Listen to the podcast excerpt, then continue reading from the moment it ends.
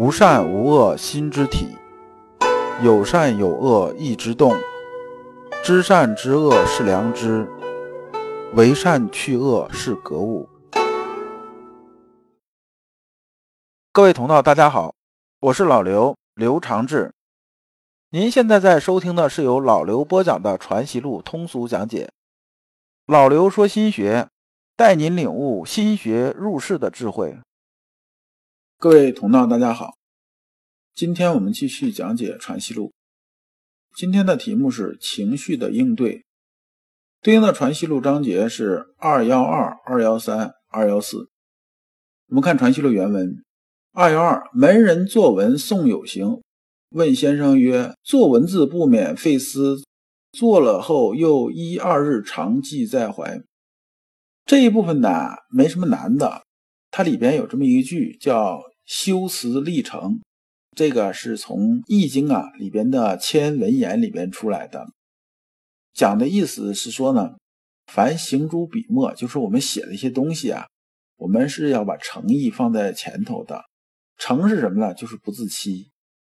那么这一段呢，就有门人呐，就是先生下边的门人就问他说：“这个先生啊，我是这样子的，我这边呢跟别人在一起啊，别人要走啊，我总得写点东西送人家。”写个诗啊，写个什么什么的。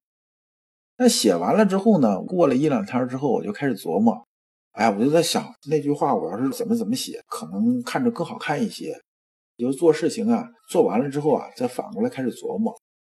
因为我们平常人也是有这个问题，这事儿做完了之后呢，晚上睡觉的时候就在想，哎呀，这事情我当时话如果这么说，可能就好一些。哎，我那个动作要是这么做，可能就要那啥一些，怎么样怎么样。甚至啊，拖了很长时间呢，都在琢磨。哎，当时那事儿，你看我要怎么怎么地，其实就是一后悔的意思。后悔呢，当时啊，这个有些事情是不是应该怎么样怎么样，就这意思。那么我们看先生怎么说呢？先生说呀，我们写东西的时候啊，你这个反复思索啊，就是在写东西的时候，我们反复考虑啊，这个修思推敲啊，这事情啊，算是件好事儿。但是呢。你不能啊，完了之后呢，总是在琢磨这事儿，这样的话呢，就相当于什么呢？被他牵累了。就怎么说呢？本来啊，你背着东西走路，到这节点，这东西该放下了，对不对？结果你到了地方啊，你没放下，你还背着往前继续走，走的最后呢，结果就是什么？压着你自己很痛苦。这部分呢，先生其实给的建议啊，就是两点建议。第一啊，我们做事儿做完了就放下，不要想来想去，徒增烦恼。老刘啊，对这点是深有体会的。以前呢，特别是年轻的时候，就是二十出头那时候，做事情经常会后悔。有的时候后悔的，后悔到什么程度？后悔想起这事儿啊，翻来覆去多长多长时间呢？晚上都睡不好觉。但是现在我做事基本上没有后悔这种说法。为什么这么说呢？是不是说老刘的这个修为到现在就不做错任何事情了呢？不是这样子的。老刘现在还没有修到先生那种水准。那么老刘这边讲的什么呢？讲的是面对人生这种态度。我们呢，这事情如果做了的话，我们要清楚一点：这世界上没有后悔药，也不能时间倒流。你想重新呢，再怎么样怎么样，这是不可能。与其啊，你花那么多精力啊去后悔，不如什么呢？做点有意义的事情，或者是补救性的事情也好，还是更多有意义的事情。那么呢，我们作为成年人，你做什么，你心里是知道的。你也知道他面临这种后果，那么坦坦荡荡指的是什么呢？就是说呢，这个事情我做了，我承认我做了，如果有后果，那么呢，把责任承担起来，而不是一天到晚在这琢磨懊悔的事情，那样就相当于什么呢？相当于啊，你背这个负担呢，你始终没放下，而你这件事情背个负担走，也许这负担没多少，只有一斤，对不对？但是你走着走着再背上一块，走着走着再背上一块，你有多大力气？你能背多少？最后还不压死你吗？对不对？第二呢，文字啊是源于自己啊的真情实感，所以啊，《诗经》里边讲这个诗是什么呀？现在很多人我也碰着很多人在写诗啊，就是所谓诗人，但是这帮人呢，有些时候真的搞不清诗究竟是什么。诗是有感而发，这也没有错。但诗的根本呢是三个字，叫思无邪。思无邪的意思是说呢，诗歌啊是我们真情实感的发出，所以呢它才会感染别人，这是诗的根本意思。那么写文字也是这样啊，文字啊我们要有自己的真情实感，而不是要故弄玄虚，要言之有物。你不能写了之后都是假大空的东西，写了半天大家也不知道你要说什么。这种文字啊，我也看着比较多。说坦白的说啊，看得你很头疼，洋洋万言呐，其实很可能他要说的东西啊，有一百字就说清楚了。而这个是看得很头疼啊，写的我不知道啥感觉，但我估计写的也很头疼。这么多没有用的东西能堆砌到一起，还能把它串起来，其实也是一种本事。这就是二幺二里边的先生啊讲的意思。二幺三。文公格物之说，知是少头脑。如所谓察之于念律之微，此一句不该于求之文字之中，验之于事为之著，所知讲论之际，乍混作一例看，是无轻重也。这个文公指的是谁呢？文公啊，指的是朱熹，是朱熹的谥号。记住，文公讲的文公这里边指的就是朱熹，就完了。那么呢，他说这格物之说啊，指的是朱熹写的《大学或问》这本书。那么这下边的引文呢，都是里边的引文。原文是什么呢？原文是说啊，若其用力之方，则或考之事为之著，或察之念虑之微，或求之文字之中，或所知讲论之际。先生讲的意思是说呢。说你察之念虑之微啊，这句话是什么？这句话是向内求的，就是说我们在心呐那个涌动之间呢，是向这个事儿说事儿，这是向内的。那么后边那些啊，求之于文字怎么样怎么样的这些呢？简单说一下啊，就是求之文字之中呢，是说，你看看书上文字里边这个意思啊，这文字上去考据，验之于事呢，就是通过事事物物啊，在事物的理上去求，在事上去验证。那么所知讲论之际呢，就是说大家在探讨之中啊，把这些东西搞清楚。那么实际上它不是一回事儿，后边那几个那三个都是外求的，第一个是内求的。说你啊，这里边呢，你这个文公啊，朱熹啊，你讲这些东西，他火没一谈了，这不是一个方向的东西，你火到一起了，这就说明啥呢？你写这东西啊，还是缺少点头脑的。二幺四。问有所愤志一条，先生曰：“啊，愤志己见，人心怎能无得？”那么这有所愤志是从哪儿来的呢？有所愤志是《大学》第七章里边原文是说：“身有所愤志，则不得其正；有所恐惧，则不得其正；有所好乐，则不得其正；有所忧患，则不得其正。”这个愤志己见指的是什么呢？这里边指的就是说啊。愤怒、恐惧、好乐、忧患，大概指的这么意思啊。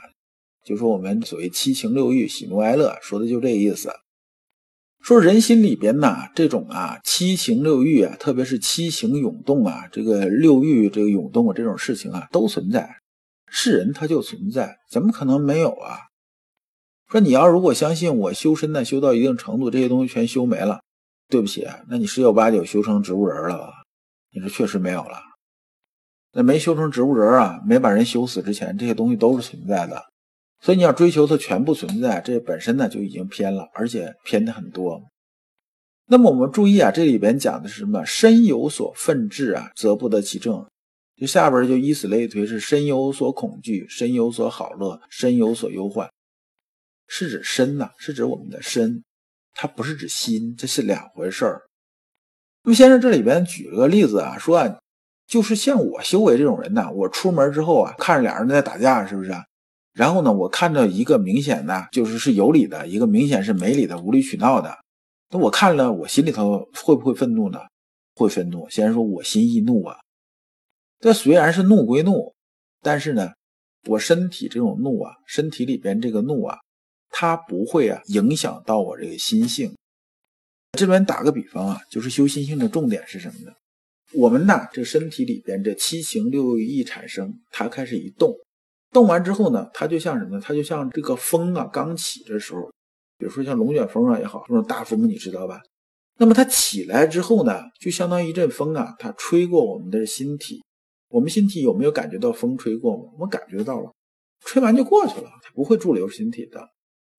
但是有些人驻留心体就是什么呢？就比如说看着这件事情的时候啊，他非常愤怒啊，这身体里边这种愤怒是什么感觉？大家有过这种体会没有？就像什么？就像比如说你跑步是不是？你刚开始该起步的时候，前这个二三百米，如果跑的比较慢这种啊，你感觉啊，身体里边这种气血它开始逐渐开始流动起来了。然后呢，越流动它越快。等到你跑到大概一千米的时候啊，你就觉得这心呢在这儿跳跳跳跳跳跳跳，然后这个血啊就开始涌了，就很明显这种感觉。那么我们愤怒的时候啊，就喜怒哀乐七情六欲涌起来，也是这种感觉，就是你能感觉到它在动。完越动越快，越动越猛烈，是这种感觉。那么这种感觉，一般人来讲，比如说这愤怒这种感觉上来，当过了心体，过心体的时候啊，它不是让它穿过心体过去的，它是让它直接在心体里边留下来了。然后这心体啊，不断的给这个愤怒开始加成。本来啊是这个小风，在心体里边变成龙卷风了，这破坏力就全出来了。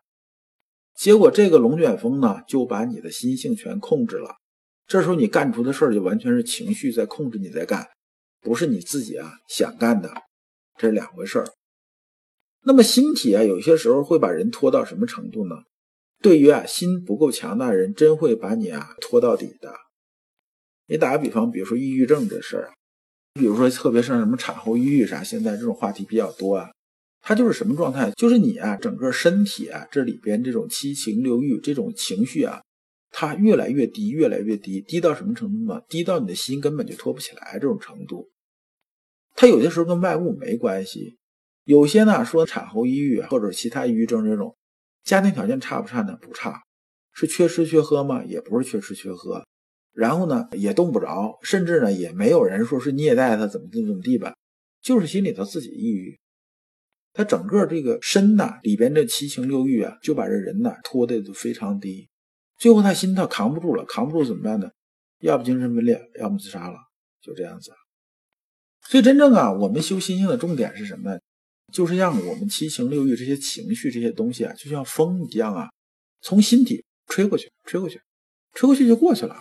我们不驻留，一驻留啊，就是什么？就是咱们徐爱篇刚开始讲的贪嗔好恶这种攀附啊。如果你不知道如何进入心学殿堂，如果你在为人处事时经常左右为难，如果你在入世践行时经常茫然无措，那么你可以加老刘的微信。老刘的微信是老刘说心学的首字母加三个六。老刘为你答疑解惑，带你趟过晦涩的暗河，到达智慧的彼岸。这一讲啊，我们就讲完了。